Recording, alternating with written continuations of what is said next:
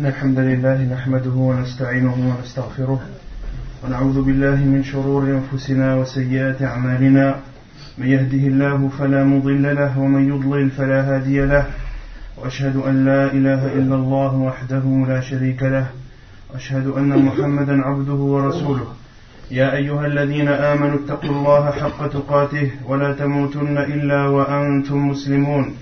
يا أيها الناس اتقوا ربكم الذي خلقكم من نفس واحدة وخلق منها زوجها وبث منهما رجالا كثيرا ونساء واتقوا الله الذي تساءلون به والأرحام إن الله كان عليكم رقيبا يا أيها الذين آمنوا اتقوا الله وقولوا قولا سديدا يصلح لكم أعمالكم ويغفر لكم ذنوبكم ومن يطع الله ورسوله فقد فاز فوزا عظيما أما بعد فإن أصدق الحديث كتاب الله تعالى وخير الهدي هدي محمد صلى الله عليه وسلم وشر الأمور محدثاتها وكل محدثة بدعة وكل بدعة ضلالة وكل ضلالة في النار أما بعد فنواصل بإذن الله تبارك وتعالى قراءتنا لكتاب العلامة عبد المحسن العباد حفظه الله تعالى. الكتاب المسمى بشرح حديث جبريل في تعليم الدين. وقد تكلمنا في الأسبوع الماضي عن الإيمان بالقدر. وذكرنا الآيات التي تدل على إثبات القدر. وسردنا كذلك الأحاديث الدالة على ذلك كما أننا بينا المراتب الأربعة التي يجب الإيمان بها. وذكرنا أيضا الأمور التي من أجلها يمكن أن يعلم أو أن تعلم الأمور المقدرة. وذكرنا كذلك أن الشر لا ينسب إلى الله تأدبا مع الله Nous continuons, Inch'Allah Ta'ala, l'explication du hadith de Jibril, explication faite par le Cheikh Abdul Muhsin Al-Abbad, qu'Allah le préserve. Nous avions commencé la semaine dernière à expliquer la croyance au destin, à la prédestination, qu'elle soit bonne ou mauvaise. Nous avions cité les hadiths ainsi que les versets qui prouvent l'existence de la prédestination. De même que nous avions dit que croire au destin, la croyance au destin impliquait quatre choses. Qui peut me les citer? Les quatre choses qui viennent en conséquence directe en la croyance au destin. Il y a quatre choses, quatre degrés, quatre étapes à connaître pour que l'on puisse euh, faire partie de ceux qui croient en la prédestination. Qui peut me les citer? Bachir. Allah 50 000 ans avant qu'il ait créé la terre, il a, il a marqué. Donc la première étape, c'est de croire en la science d'Allah subhanahu wa ta'ala, la science depuis toujours. Qu'Allah subhanahu wa ta'ala a toujours su, sait et saura toujours ce qui a existé, ce qui existe et ce qui existera.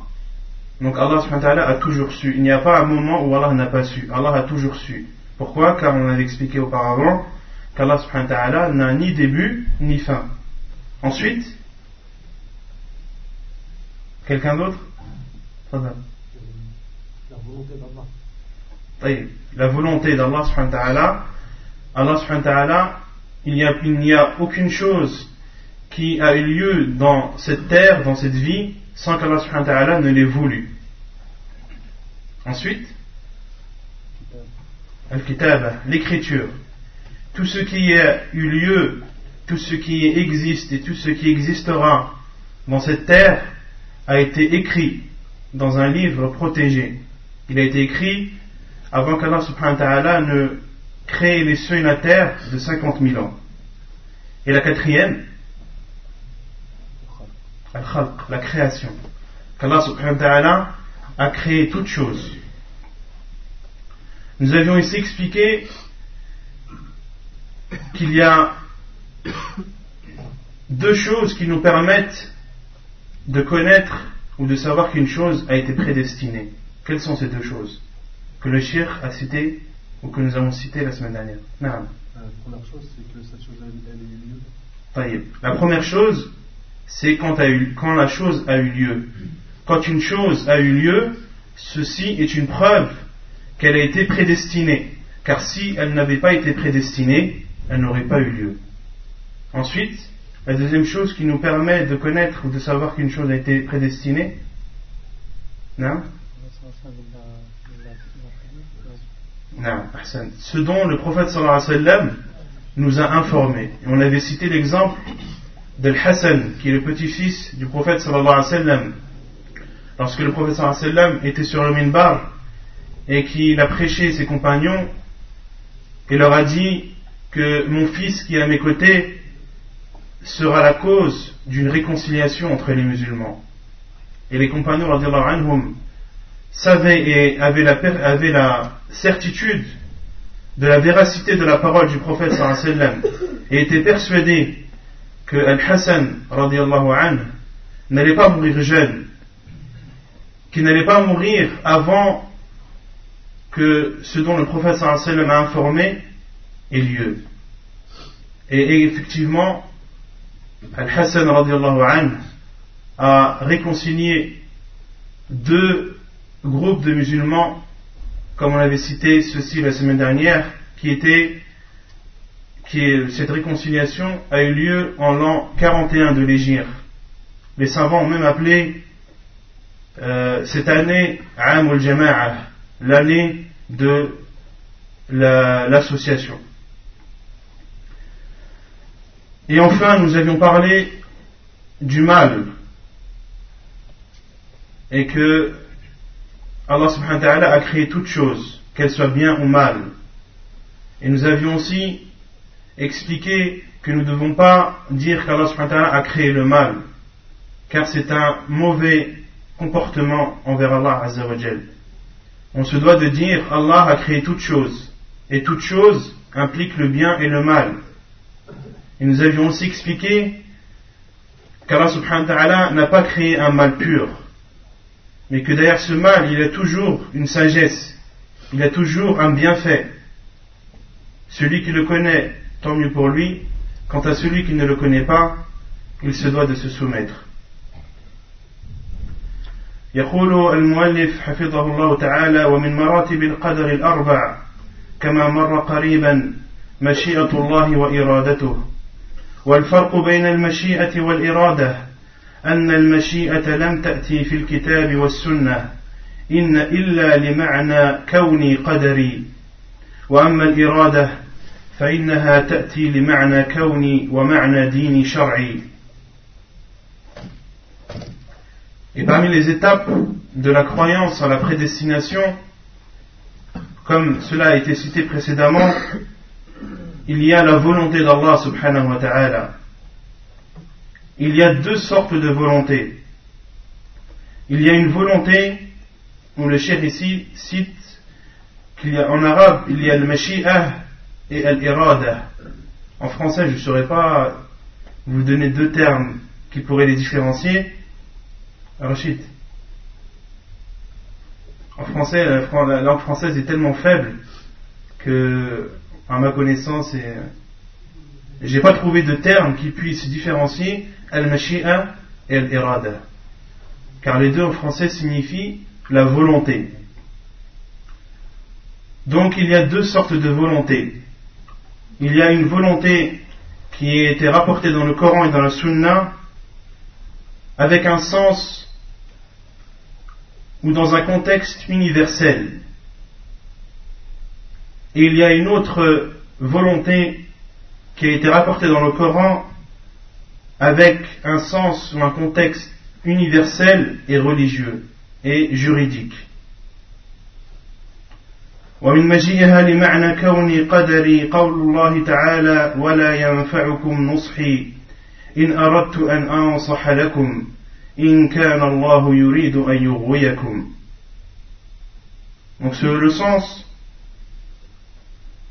parmi euh, la volonté qui a été citée dans, le qui vient avec un contexte universel, il y a la parole d'Allah subhanahu wa ta'ala, et mon conseil, ne vous profiterait pas au cas où je voulais vous conseiller. Et qu'Allah veuille vous égarer. وقوله تعالى فمن يرد الله أن يهديه يشرح صدره للإسلام ومن يرد أن يضله يجعل صدره ضيقا حرجا Et Allah subhanahu wa ta'ala dit aussi dans un autre verset Et quiconque Allah veut guider, il lui ouvre la poitrine à l'islam. Et quiconque il veut égarer, il rend sa poitrine étroite et gênée. Donc dans ce qu'il faut comprendre dans cette volonté qui, a été citée dans ces deux versets, c'est une volonté avec un contexte universel. C'est-à-dire qu'elle englobe à la fois les choses bonnes et les choses mauvaises. Comme dans le le dernier verset que le Cheikh a cité, et quiconque Allah veut guider, il lui ouvre la poitrine à l'islam. Et quiconque il veut égarer, il rend sa poitrine étroite et gênée. Donc on voit bien dans ce verset qu'il y a que cette volonté universelle englobe à la fois le bien et le mal. En l'occurrence, dans ce verset, elle englobe le fait de guider à l'islam et le fait d'égarer. ومن مجيء الإرادة لمعنى شرعي قول الله عز وجل يريد الله بكم اليسر ولا يريد بكم العسر وقوله ما يريد الله ليجعل عليكم من حرج ولكن يريد ليطهركم وليتم نعمته عليكم لعلكم تشكرون Et parmi la volonté juridique qui a été rapportée dans le Coran, il y a la parole d'Allah subhanahu wa ta'ala lorsqu'il dit son le sens Allah veut pour vous la facilité et il ne veut pas il ne veut pas pour vous la difficulté. Il dit aussi subhanahu wa ta'ala Allah ne veut pas vous donner de contraintes. Il veut uniquement vous purifier et accomplir ses bienfaits sur vous afin que vous soyez reconnaissants. Cette volonté, qui est la volonté juridique, elle ne vient qu'en bien. Elle ne vient que pour une chose bien. Comme dans le verset, Allah veut pour vous la facilité et il ne veut pas pour vous la difficulté. Et ceci, les savants l'appellent al-irada al-shar'iyya, la volonté juridique. De même, dans le second verset, Allah ne veut pas vous donner de contraintes. Donc on voit bien que cette volonté, la volonté juridique, est propre aux choses bien. والفرق بين الإرادتين أن الإرادة الكونية تكون عامة فيما يحبه الله فيما يحبه الله ويسخطه وأما الإرادة الشرعية فلا تكون إلا فيما يحبه الله ويرضاه Ensuite, Cheikh Abdul Muhsin, qu'Allah le préserve, explique la différence entre ces deux volontés, c'est que la volonté universelle est globale et générale. Elle englobe ce qu'Allah subhanahu wa ta'ala aime comme ce qu'il n'aime pas. Quant à la volonté juridique, al-irad elle n'intervient ou elle n'a lieu que dans ce, dans ce qui est aimé chez Allah et dans ce qu'il agrée. والكونية لا بد من وقوعها والدينية تقع في حق من وفقه الله وتتخلف في حق من لم يحصل له التوفيق من الله. وهناك كلمات تأتي لمعنى كوني وشرعي منها القضاء والتحريم والإذن والكلمات والأمر وغيرها. ذكرها ابن القيم وذكر ما يشهد لها من القرآن والسنة في كتابه شفاء العليل في الباب التاسع والعشرين منه Quant à la volonté universelle, elle a toujours lieu. La volonté universelle a toujours lieu. Quant à la volonté juridique, elle a lieu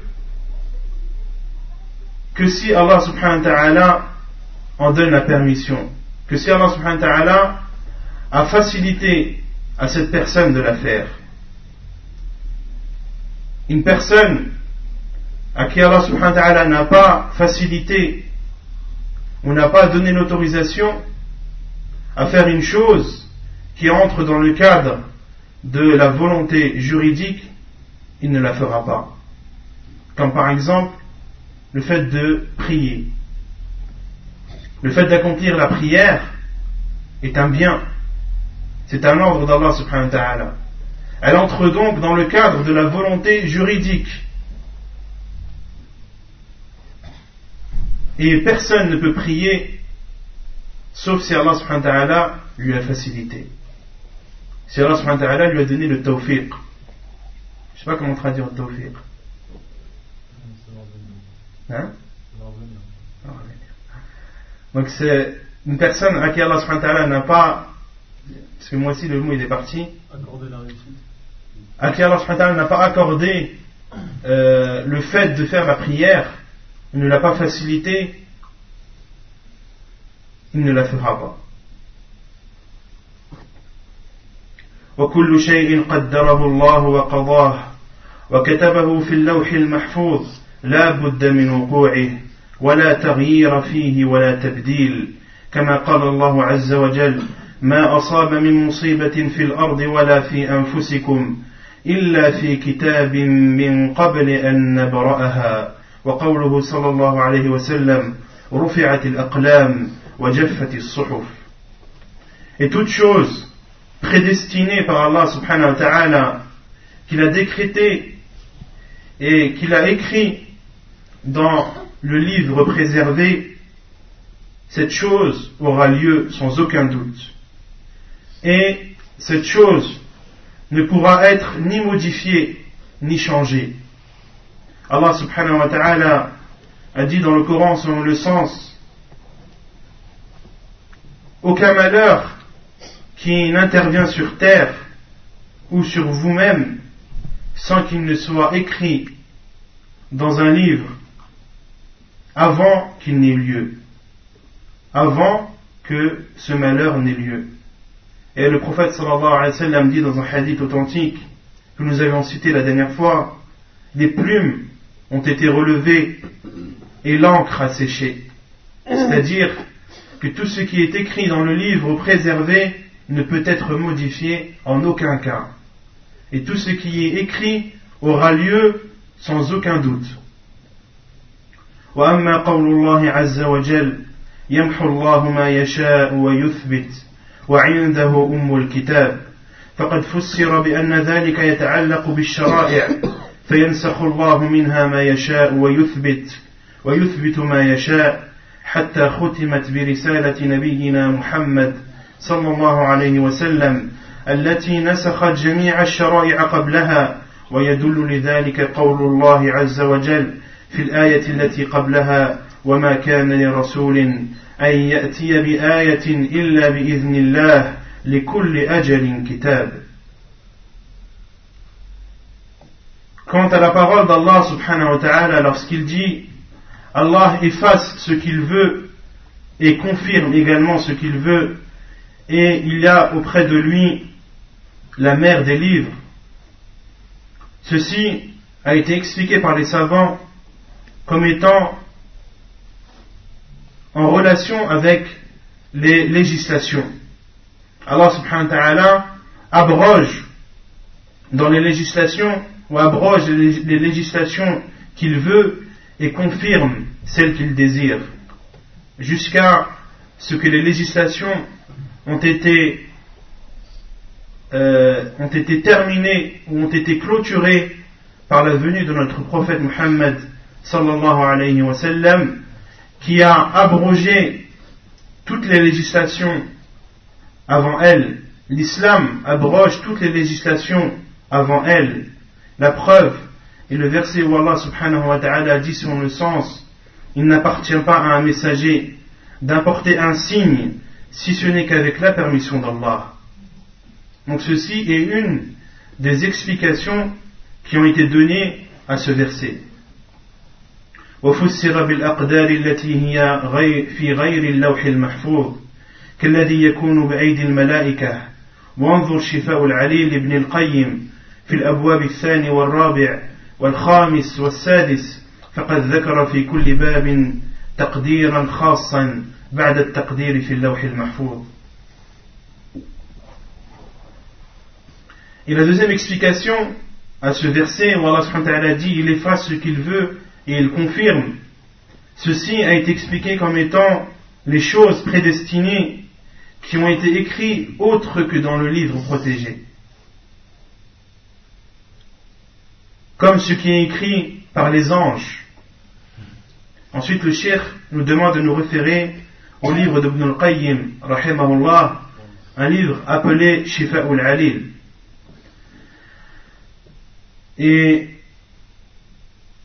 je vais vous citer la parole de Sheikh rahimahullah ta'ala, qui est le professeur de Sheikh Ibn Uthaymin, rahimahullah. Une parole qu'il a citée et que j'ai trouvé euh, juste de vous, de vous la lire et de vous l'expliquer. Une parole qu'il a citée lorsqu'il explique la parole ou le verset que l'on a cité, où Allah subhanahu wa ta'ala dit selon le sens Allah efface ce qu'il veut et confirme. قال السعدي رحمه الله في تفسيره في تفسير قوله تعالى وعنده أم الكتاب الذي ترجع إليه سائر الأشياء فهو أصلها وهي فروع وشعب فالتبديل والتغيير يقع في الفروع والشعب كأعمال اليوم والليلة التي تكتبها الملائكة ويجعل لثبوتها أسبابا ولمحوها أسبابا. لا تتعدى تلك الأسباب ما رسم في اللوح المحفوظ كما جعل البر والصلة والإحسان من أسباب طول العمر وسعة الرزق كما جعل المعاصي سببا لمحق البركة والرزق والعمر. فهو الذي يدبر الأمور بحسب قدرته وإرادته. Donc, Sheikh Sa'di, qui est, comme je vous l'ai dit, le professeur de Sheikh Ibn Uthaymin, qu'Allah leur fasse miséricorde, il dit, lorsqu'il explique le verset où Allah subhanahu wa ta'ala dit, et auprès de lui, il a la mère des livres, il dit, c'est-à-dire le livre auquel retourne toute chose. C'est la base, en parlant du livre protégé. C'est la base. Et cette base a à des fourreaux et des shu'ab, à des branches. Quant à la modification, elle a lieu uniquement dans les branches. Uniquement dans les branches. Et elle n'a pas lieu dans la base qui est le livre protégé. Comme, le cher donne l'exemple, comme les actes accomplis le jour et la nuit qui sont écrits par les anges. Et ces actes ils peuvent être effacés comme ils peuvent être confirmés. Et Allah subhanahu wa ta'ala, s'il les efface, la cause qui aura, qui, aura, pour, qui aura pour conséquence l'effacement des péchés aura été écrit dans la mer des livres, aura été écrit dans le livre protégé. Rien de ce qui n'a lieu ne sort de ce qui a été écrit dans le livre protégé. Comme Allah a fait de lier ou de louer le lien de parenté, Allah le prophète sallallahu nous a informé que cela allongeait la durée de vie.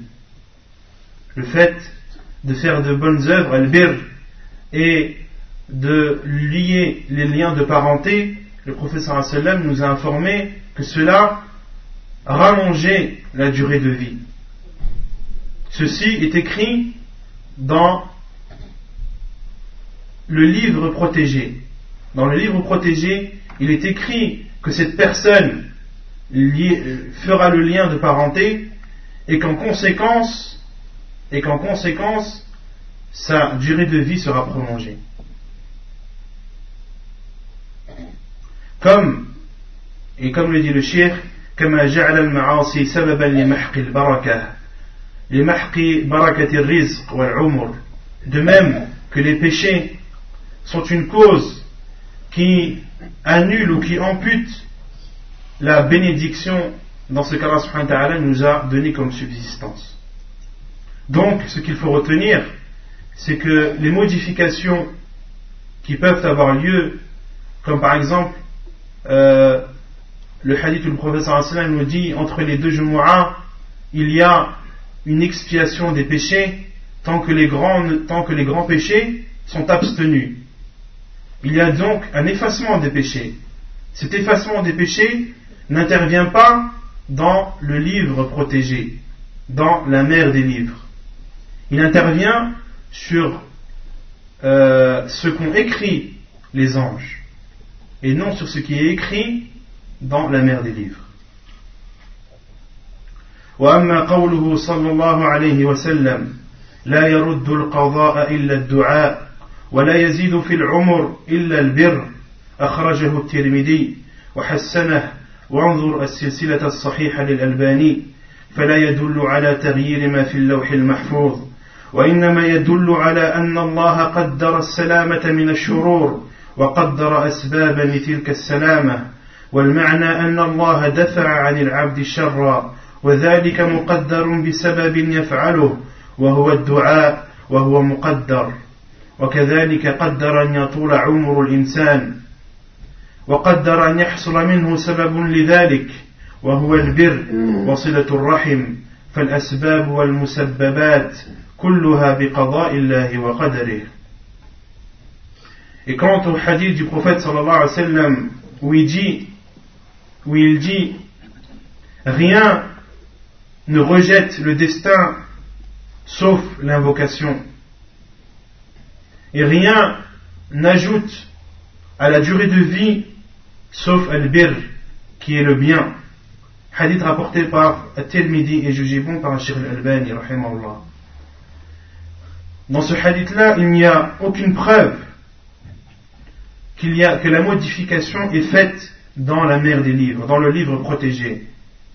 Ce hadith prouve seulement qu'Allah subhanahu wa ta'ala a prédestiné l'épargnement d'un mal, de même qu'il a destiné à cet épargnement une cause, c'est-à-dire qu'Allah subhanahu wa ta'ala a épargné un de ses serviteurs d'un mal.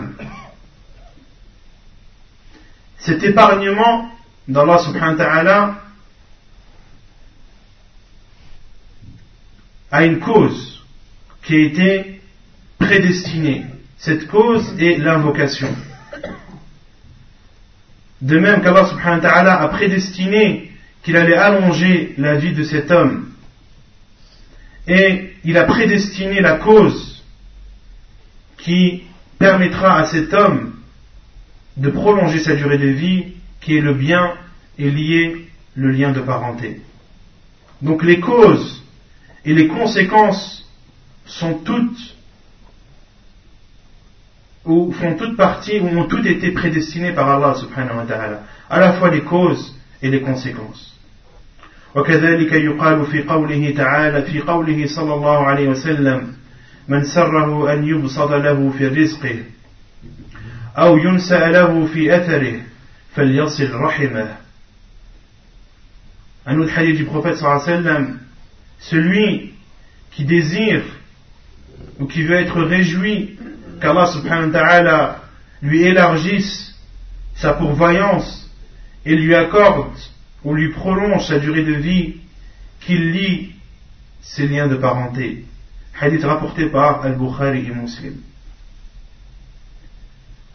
وأجل كل إنسان مقدر في اللوح المحفوظ لا يتقدم ولا لا يتقدم عنه ولا يتأخر. كما قال الله عز وجل ولن يؤخر الله نفسا إذا جاء أجلها وقال تعالى لكل أمة أجل إذا جاء أجلهم فلا يستأخرون ساعة ولا يستقدمون وكل من مات أو قتل فهو بأجله ولا يقال كما قالت المعتزلة إن المقتول قتل عليه أجله أو قطع عليه أجله وأنه لو لم يقتل لعاش إلى أجل آخر فإن كل إنسان قدر الله له أجلا واحدا وقدر لهذا الأجل أسبابا فهذا يموت بالمرض وهذا يموت بالغرق وهذا يموت بالقتل وهكذا. Quant à la durée de vie de chaque être humain, sa durée de vie est prédestinée dans le livre protégé, dans la mer des livres. Il ne sera en aucun cas raccourci ou prolongé. C'est-à-dire que ce qui a été écrit dans le livre, la durée de vie qui a été écrite dans le livre, ne sera en aucun cas prolongée ni diminuée. Mais comme on a vu précédemment, il peut être écrit dans le livre qu'un être humain, qu'un homme, fasse un bien ou lit un lien de parenté et par l'intermédiaire de cet acte, Allah subhanahu wa ta'ala va lui prolonger sa vie. Mais tout cela est écrit à la base dans le livre protégé. Le fait que cet homme va faire le bien et qu'Allah par l'intermédiaire de ce bien, va lui prolonger sa vie, cette prolongation déjà à la base, elle est écrite dans le livre protégé. Donc, ce qui a été écrit dans le livre protégé ne peut en aucun cas être modifié. Allah subhanahu wa ta'ala dit selon le sens, Allah n'accorde jamais de délai à une âme dont le terme est arrivé. Il dit aussi subhanahu wa ta'ala selon le sens, à chaque communauté interne, quand leur terme arrive, ils ne peuvent ni le retarder d'une heure, ni l'avancer. Et toute personne qui meurt ou qui est tuée, elle meurt car son terme est arrivé à la fin, car son terme a été révolu. Et il ne faut pas dire, comme dit Al-Mu'tazila, cette secte égarée, qui dit que celui qui a été tué, sa durée de, vie a été interrompue. Sa durée de vie a été interrompue. Et s'il n'avait pas été tué, il aurait vécu plus. Il aurait vécu plus de temps. Ceci est faux. Ceci est faux, est un égarement, et c'est un égarement de la part de cette secte. Car Allah subhanahu wa ta'ala a prédestiné à chaque être humain un seul et unique, ou une seule et unique durée de vie. Et il a prédestiné à cette durée de vie des causes qui viennent mettre fin à cette durée de vie. Certains Allah wa ta'ala leur a prédestiné la maladie, d'autres leur a prédestiné l'assassinat, le fait d'être assassiné, d'autres Allah leur a prédestiné la noyade, et ainsi de suite. ولا يجوز الاحتجاج بالقدر على ترك مأمور ولا على فعل محظور فمن فعل معصية لها عقوبة محددة شرعا واعتذر عن فعله بأن ذلك قدر فإنه يعاقب بالعقوبة الشرعية ويقال له إن عقوبتك بهذه العقوبة قدر وأما ما جاء في حديث محاجة آدم وموسى في القدر فليس من قبل الاحتجاج بالقدر على فعل معصية Une chose qui est interdite, qui est interdite à faire, c'est de se justifier en utilisant le destin pour faire un mal ou pour délaisser une obligation. Il est interdit pour celui qui fait un mal ou qui délaisse une obligation de se justifier par le destin en disant Allah subhanahu wa ta'ala m'a destiné ces choses-là, c'est pour cela que je les fais. Il est interdit de se justifier en utilisant le destin. C'est une règle que, que chacun de nous doit avoir euh, en lui. Non.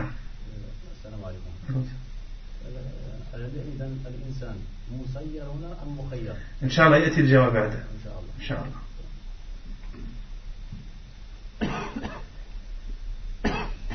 Ensuite, le cheikh nous dit celui qui fait un péché qui a pour conséquence une sentence en islam et s'excuse en disant que cela a été prédestiné, le cher dit cette personne doit être réprimandée par la sentence juridique et on doit lui dire que cette sentence que, qui t'est euh, infligée est également destinée. On lui répond par le même argument qu'il a utilisé. Vous avez saisi ou pas?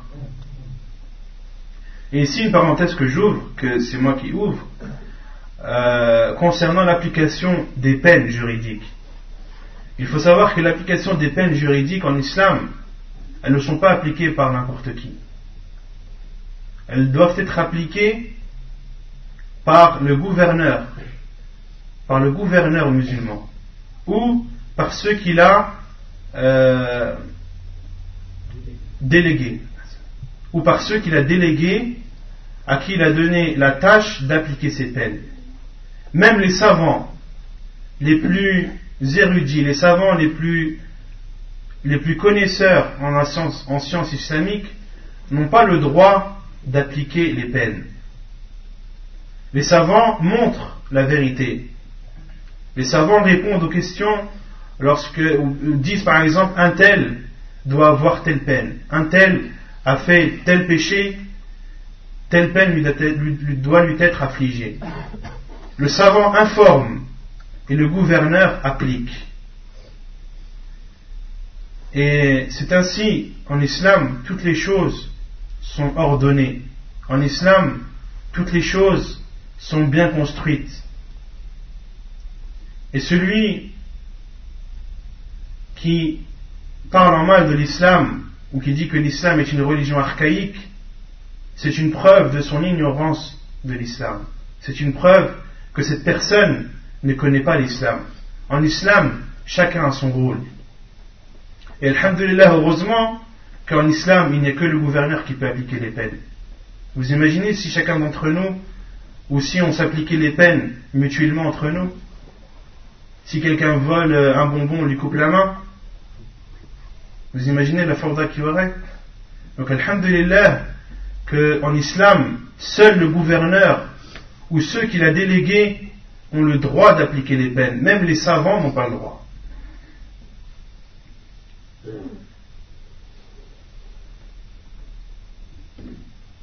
وأما ما جاء في حديث محاجة آدم وموسى في القدر فليس من قبيل الاحتجاج بالقدر على فعل معصية وإنما هو على المصيبة التي كانت بسبب المصيبة أو بسبب المعصية فقد روى البخاري ومسلم عن أبي هريرة رضي الله عنه قال قال رسول الله صلى الله عليه وسلم احتج آدم وموسى.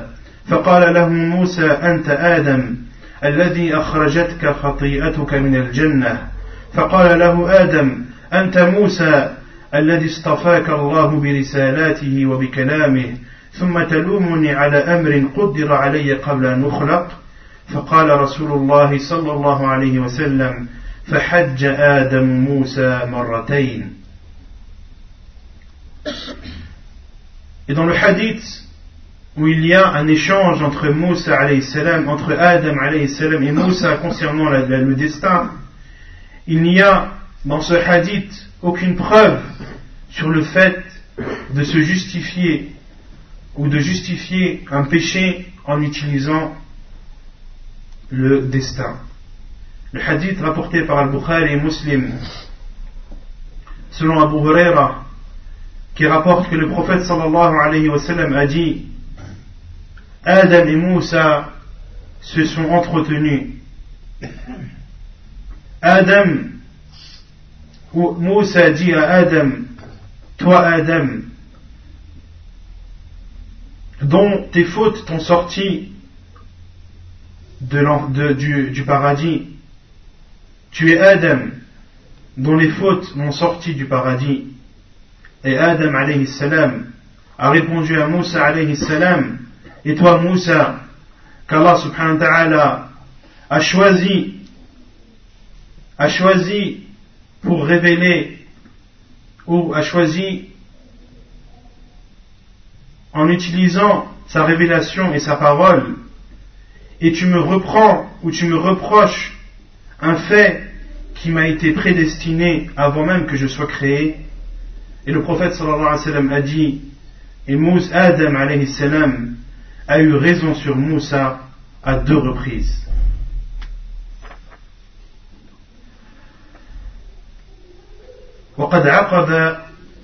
Donc, Inch'Allah, le chef va expliquer ce hadith-là avec détail et pour prouver qu'en aucun cas ce hadith est une preuve ou qu'en aucun cas Adam alayhi salam a utilisé le destin pour justifier une erreur de sa part.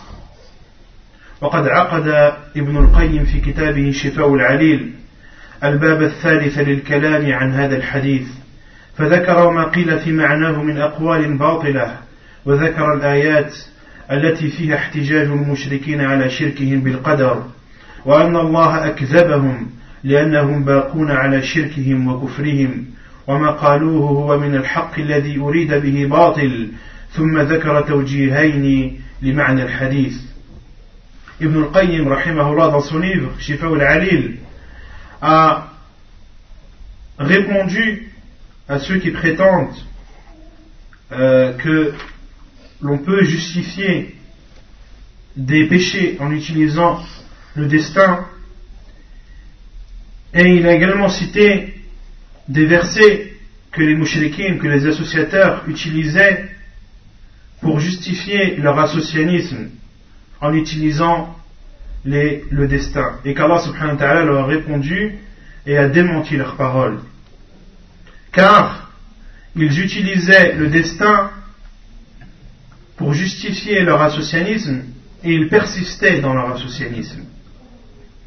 Ils utilisaient en fait une parole vraie pour en vouloir, pour vouloir du faux. Ils utilisent une parole vraie pour atteindre le faux. ثم ذكر توجيهين لمعنى الحديث أولهما لشيخه شيخ الإسلام ابن تيمية والثاني من فهمه واستنباطه فقال Ensuite, Ibn al-Qayyim, dans son livre, a cité deux explications de ce hadith. Une, la première explication, qui est celle de son professeur, Sheikh al-Islam ibn Taymiyyah, et la deuxième explication, qui est la sienne. Une explication qu'il a citée selon sa compréhension.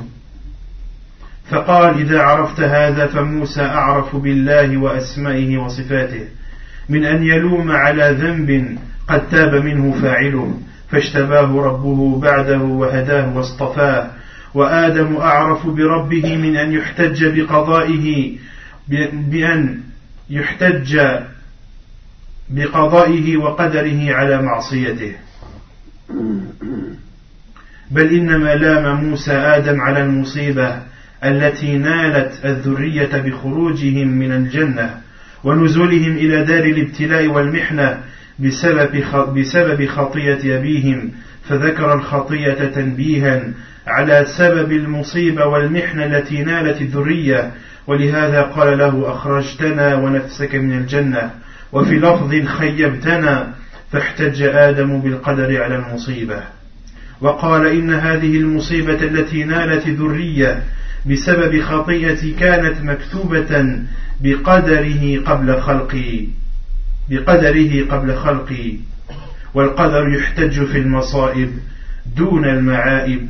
أي أتلومني على مصيبة قدرت علي وعليكم قبل خلقي بكذا وكذا سنة هذا جواب شيخنا رحمه الله Donc la première explication que Ibn al-Qayyim rahimahullah a citée, qui est l'explication de son cheikh Cheikh al-Islam ibn Taymiyyah rahimahullah, qui est que, je vous la résume,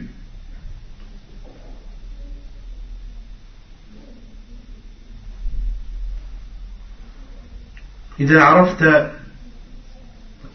je vais, je vais vous la traduire, ce sera mieux. إذا عرفت هذا فموسى أعرف بالله وأسمائه وصفاته من أن يلوم على ذنب قد تاب منه فاعله موسى عليه السلام connaît assez bien Allah de même qu'il connaît bien ses noms et attributs pour qu'il puisse reprocher pour qu'il puisse reprocher à quelqu'un un péché dont il s'est repenti. Et Adam, alayhi salam, connaît assez bien Allah subhanahu wa ta'ala pour ne pas se justifier d'un péché qu'il aurait commis en utilisant le destin. Mais Moussa alayhi salam a fait un reproche à Adam alayhi salam, lui a fait le reproche non pas du péché que Adam a commis, mais du malheur qui en a découlé. À Moussa lorsqu'il a fait un reproche à Adam, il ne lui a pas reproché le fait d'avoir mangé de l'arbre. Et entre parenthèses, euh, ce qui est connu de beaucoup de gens, que Adam a mangé d'un pommier, il n'y a aucune preuve sur le fait que l'arbre était un pommier. Si vous regardez dans les exégèses du Coran, dans les explications du Coran, vous verrez que les savants n'ont pas une parole unie, n'ont pas une parole claire et définie sur la nature de l'arbre. Et la plupart des savants qui ont expliqué le Coran disent que la science appartient à Allah subhanahu ne savent pas qu'Allah nous a informé que c'était un arbre, et quant à la nature de cet arbre, Allahu a'lam. Donc Moussa alayhi salam a reproché à Adam non pas le péché, mais le malheur qui a découlé de ce péché, c'est-à-dire le fait qu'Allah subhanahu wa ta'ala est sorti Adam du paradis.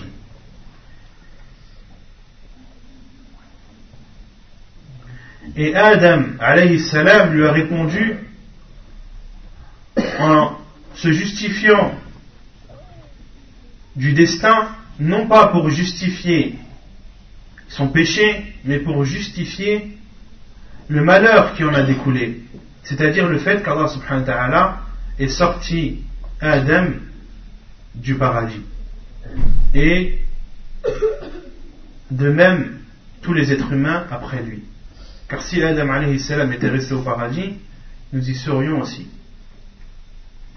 Donc ce qu'il faut comprendre, la première explication qui a été citée par Sheikh Lissam ibn c'est que le reproche qui a été fait à Adam est un reproche sur le malheur qui a découlé du péché qu'il a commis, et non pas du péché, et que Adam salam a utilisé le destin pour justifier ce malheur et non pas pour justifier ce péché. Donc ceci est la première explication apportée par Sheikh l'Islam ibn Taymiyyah. وقد يتوجه جواب آخر وهو أن الاحتجاج بالقدر على الذنب ينفع في موضع ويضر في موضع فينفع إذا احتج إذا احتج به بعد وقوعه والتوبة منه وترك معاودته كما فعل آدم فيكون في ذكر القدر إذ ذاك من التوحيد ومعرفة أسماء الرب وصفاته. وذكرها وذكرها ما ينتفع به الذاكر والسامع لأنه لا يدفع بالقدر أمرا ولا نهيا ولا يبطل به شريعة بل يخبر بالحق المحض على وجه التوحيد والبراءة من الحول والقوة من الحول والقوة. يوضحه أن آدم قال لموسى أتلومني على أن عملت عملا كان مكتوبا علي قبل أن أخلق؟ فإذا أذنب الرجل ذنبا ثم تاب منه توبة وزال أمره حتى كأن لم يكن فأنبه مؤنب فأنبه مؤنب عليه ولامه حسن منه أن يحتج بالقدر بعد ذلك ويقول هذا أمر كان قد قدر علي قبل أن أخلق فإنه لم يدفع بالقدر حقا ولا ذكر حجة له على باطل ولا محذور في الاحتجاج به. وأما الموضع الذي يضر الاحتجاج به ففي الحال والمستقبل بأن يرتكب فعلا محرما أو يترك واجبا فيلومه عليه لائم فيحتج بالقدر على إقامته عليه وإصراره فيبطل بالاحتجاج به حقا ويرتكب باطلا كما احتج به المصرون على شركهم وعبادتهم غير الله Et la deuxième explication faite par Ibn al-Qayyim rahimahullah ta'ala et cela où l'on voit la science la vraie science c'est là où on reconnaît les vrais savants ceux qui déduisent et qui comprennent les hadiths du prophète sallallahu alayhi wa sallam comme il se doit. La deuxième explication de l'imam Ibn al-Qayyim qui dit que se justifier en utilisant le destin ou justifier un péché en utilisant le destin est bénéfique est bénéfique dans certains contextes comme il est comme il n'est pas bénéfique dans d'autres contextes. Il est bénéfique lorsqu'une personne justifie ce péché après l'avoir accompli et après avoir fait le repentir et l'avoir délaissé, comme l'a fait Adam alayhi salam. Donc Ibn Qayyim dit qu'il est autorisé de se justifier ou justifier un péché en utilisant le, destin, mais à condition que la personne ait délaissé ce péché et en a fait le repentir. À partir du moment où une personne a délaissé ce péché et s'est repenti de ce péché, il lui est autorisé d'utiliser le destin pour justifier ce péché.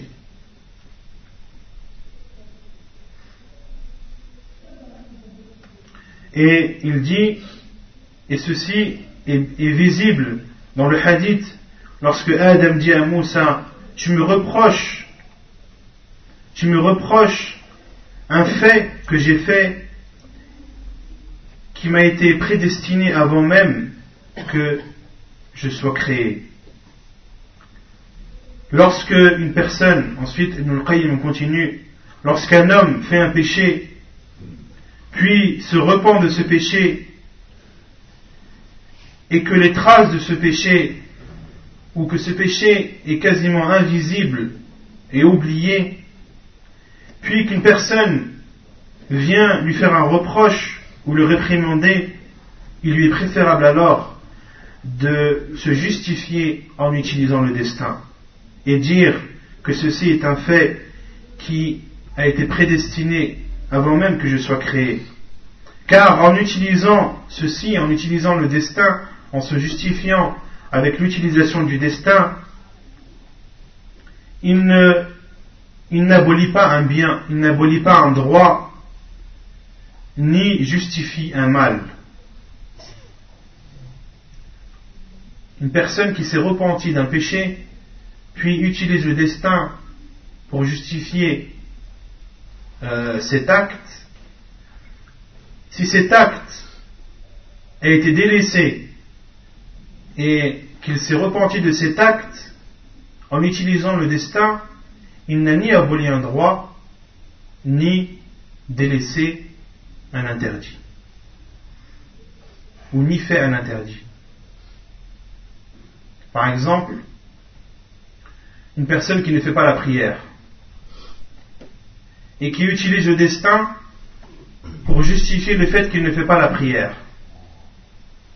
As-tu utilisé le destin pour délaisser une chose obligatoire? Qu'est-ce qu'on lui répond? Oui. À partir du moment où il utilise le destin pour abolir un droit ou pour justifier un mal, il n'a pas le droit d'utiliser le destin. Cette personne n'a pas le droit d'utiliser le destin pour dire ou pour justifier le fait qu'elle ne fait pas la prière. Car en utilisant le destin, elle a un droit qui est le droit d'Allah subhanahu wa ta'ala envers cette personne. Et Allah subhanahu wa ta'ala lui a ordonné dans le Coran d'appliquer la prière ou d'accomplir la prière. C'est clair ou pas? C'est clair?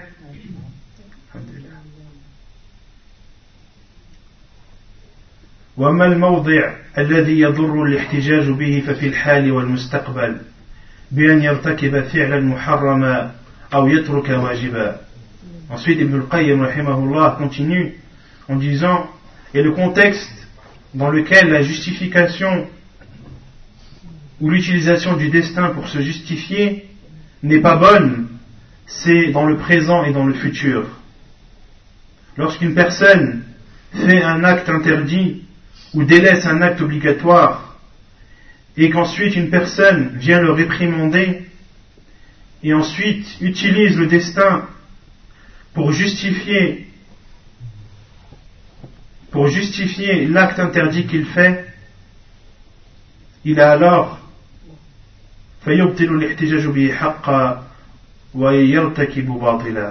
il a alors utilisé le destin pour abolir un droit et faire un mal. Comme ont utilisé le destin pour se justifier les associateurs, Allah subhanahu wa ta'ala dit en informant sur les, sur les associateurs qui ont dit si Allah l'avait voulu, nous n'aurions pas associé ni nous ni nos parents, ni nous ni nos pères. Ils ont dit aussi dans un autre verset si le miséricordieux l'avait voulu, nous ne les aurions pas adorés. En parlant des idoles. Donc dans ces deux versets, les associateurs utilisent le destin pour justifier le fait d'adorer autre qu'Allah subhanahu wa ta'ala. فاحتجوا به مصوبين لما هم عليه وأنهم لم, لم يندموا على فعله ولم ولم ولم يعزموا على تركه ولم يقروا بفساده. فهذا ضد احتجاج من تبين له خطأ نفسه وندم وعزم كل العزم على أن لا يعود. Donc les associateurs ont utilisé dans, ce, dans ces versets le destin pour rendre vrai, véridique leur adoration à autre qu'Allah. Et ils ne regrettent en aucun cas leur acte. Et ils n'ont aucunement l'intention de l'arrêter. Ceci est totalement contraire à celui qui utilise le destin ou qui se justifie en utilisant le destin après avoir fait un acte, après avoir fait un péché, avoir regretté, l'avoir délaissé et faire tout son possible pour ne pas le recommettre. وقد ضل في القدر في القضاء والقدر فرقتان القدرية والجبرية فالقدرية يقولون إن العباد يخلقون أفعالهم وإن الله لم يقدرها عليهم ومقتضى قولهم هذا أن أفعال العباد وقعت في ملك الله وهو لم يقدرها وأنهم بخلقهم لأفعالهم مستغنون عن الله وأن الله ليس خالقا لكل شيء بل العباد خلقوا أفعالهم وهذا من أبطل الباطل Et dans le domaine du destin, il y a deux grandes sectes qui sont apparues. La première appelée Al-Qadariyah et la seconde appelée Al-Jabriyah. Al-Qadariyah disent que les serviteurs ou l'être humain crée lui-même ses actes. C'est lui-même qui fait ses actes. Et qu'Allah subhanahu wa ta'ala ne les a pas prédestinés. Et on en déduit de ces paroles que les actes des êtres humains ont lieu dans le royaume d'Allah subhanahu wa ta'ala alors qu'il ne les a pas prédestinés. Et que dans leurs actes, ils n'ont pas besoin d'Allah subhanahu wa ta'ala. Et qu'Allah subhanahu wa ta'ala n'a pas créé toute chose. Donc le fait de dire que l'être humain n'a pas créé ses actes, cela implique de dire qu'ils sont dans le royaume d'Allah, qu'ils font ce qu'ils veulent sans qu'Allah n'ait prédestiné,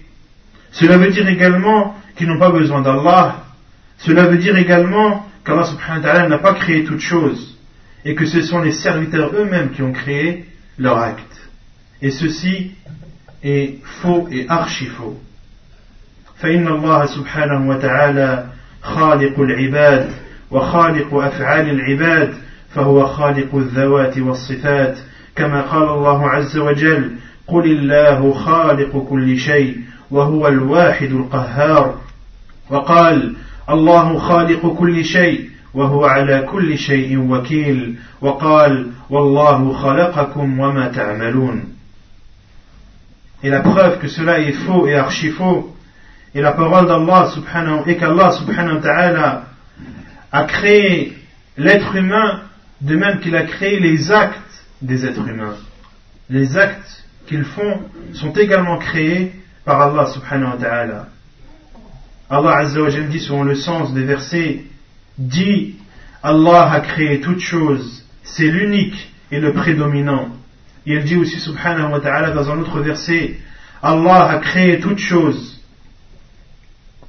et il est garant de toutes choses. Il dit aussi subhanahu wa ta'ala, Allah vous a créé ainsi que ce que vous œuvrez.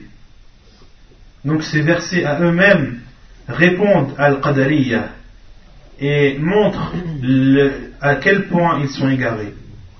وأما الجبرية فهم الذين سلبوا عن العبد الاختيار ولم يجعلوا له مشيئة وإرادة وسووا بين الحركات الاختيارية والحركات الاضطرارية وزعموا أن كل حركاتهم بمنزلة, بمنزلة حركات الأشجار وأن حركة الآكل والشارب والمصلي والصائم كحركة المرتعش ليس للإنسان فيها كسب ولا إرادة Et quant à Jabriya, leur égarement est qu'ils disent ou qu'ils amputent l'être humain, ou qu'ils disent que l'être humain n'a aucun libre arbitre, n'a aucun choix,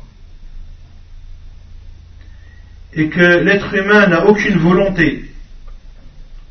Et ils ont mis à la même échelle les actes voulus comme les actes euh, subis. Et ils disent que les actes des êtres humains sont comme les mouvements de l'arbre. Ils disent aussi, en donnant notre exemple, que l'être humain dans cette terre est comme une plume qui est emportée par le vent. Lorsque le vent l'emporte à droite, la plume va à droite. Lorsque le vent l'emporte à gauche, la plume va à gauche. Et la plume est téléguidée, est commandée. Al-Jabri a dit que l'être humain est télécommandé. Il n'a aucun pouvoir, il n'a aucune volonté, il n'a aucun désir, il n'a aucun libre arbitre. Ils disent que celui qui mange, celui qui boit, celui qui prie, celui qui jeûne, c'est comme celui qui est pris par des tremblements. Celui qui tremble, une personne qui tremble, est-ce qu'elle le fait exprès? C'est plus fort qu'elle. Une personne qui tremble de froid ou de peur ou autre, les tremblements ne sont pas sa volonté. Les tremblements sont plus forts que la personne. Ils disent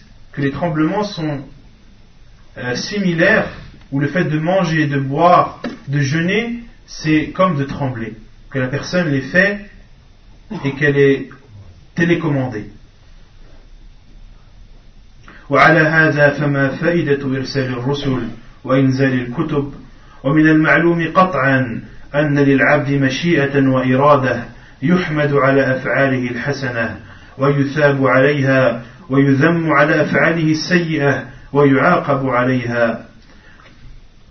وأفعاله الاختيارية ينسب إليه فعلها وكسبها. وأما الحركات الاضطرارية كحركة المرتعش فلا يقال إنها فعل له وإنما هي صفة له. Et ce qui découle de leurs paroles, comme le dit le shir, car le préserve, dans ce cas, Pourquoi alors avoir envoyé des envoyés et avoir descendu des livres? Le cheikh leur répond, dans ce cas-là, si tout le monde est télécommandé, pourquoi est-ce qu'Allah subhanahu wa ta'ala a envoyé des, prophètes et a révélé des livres? Quel est le but de l'envoi des prophètes et de la descente des livres? Et une chose qui est sûre et dont il faut être persuadé, c'est que le serviteur, l'être humain, a une volonté. Il a une volonté et un libre arbitre car il est récompensé sur les actes bien qu'il fait, de même qu'il est réprimandé sur les actes mauvais qu'il commet. Et les actes qu'il fait lui sont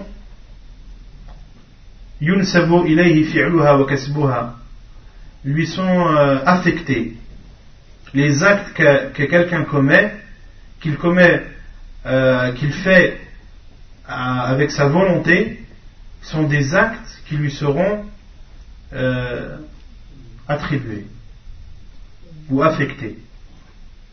Quant aux actes qu'il subit, comme les tremblements, il n'est pas dit, on ne peut pas dire que cet homme les a faits, mais on dit que c'est une caractéristique propre à lui.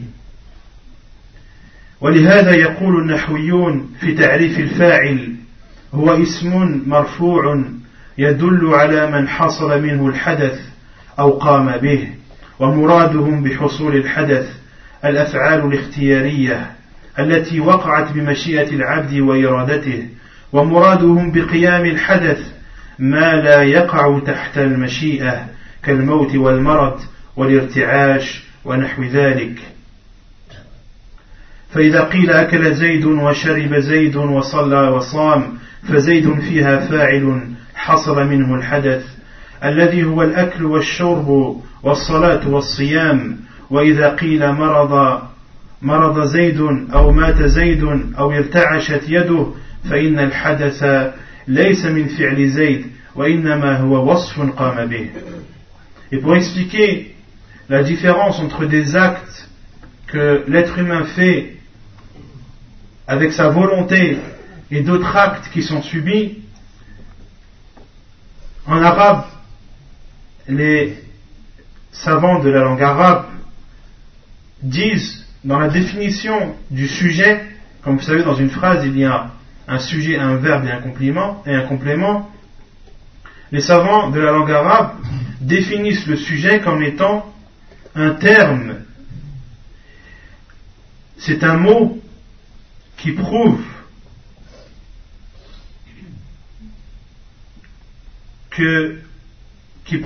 ce que la personne a accompli, ou qui parle de la personne qui a fait l'acte, le sujet, ou qui l'a subi. Il donne deux définitions au sujet. Soit le sujet a fait l'acte, ou soit il l'a subi. Et il est, Cheikh Abdel Mohsin al-Abbad explique ces deux termes qui a fait un sujet, soit il fait un acte, c'est-à-dire les actes qu'il a fait avec sa volonté. Les actes qu'il a fait avec sa volonté, comme par exemple, le chef donne un exemple, Zayd a mangé, Zayd a bu, il a prié, il a jeûné. Dans ce cas, Zayd a fait les actes à manger, à prier, à jeûner, il les a fait avec sa volonté et son bon vouloir. Et quant à la deuxième partie de la définition, ou qu'il a subi, c'est-à-dire que le sujet a subi l'acte, comme par exemple, le chef donne l'exemple, Zayd est tombé malade, ou Zayd est mort, ou la main de Zayd tremble. Ce sont des actes où Zayd, dans ce cas, a subi l'acte, mais ne l'a pas fait. Vous avez compris? Donc c'est ainsi que Cheikh Abdel Mohsin Abad répond à Al-Jabriya qui disent que la personne n'a aucune volonté. ولعلنا نكتفي بهذا القدر وصلى الله وسلم وبارك على نبينا محمد وعلى آله وصحبه أجمعين وآخر دعوانا أن الحمد لله رب العالمين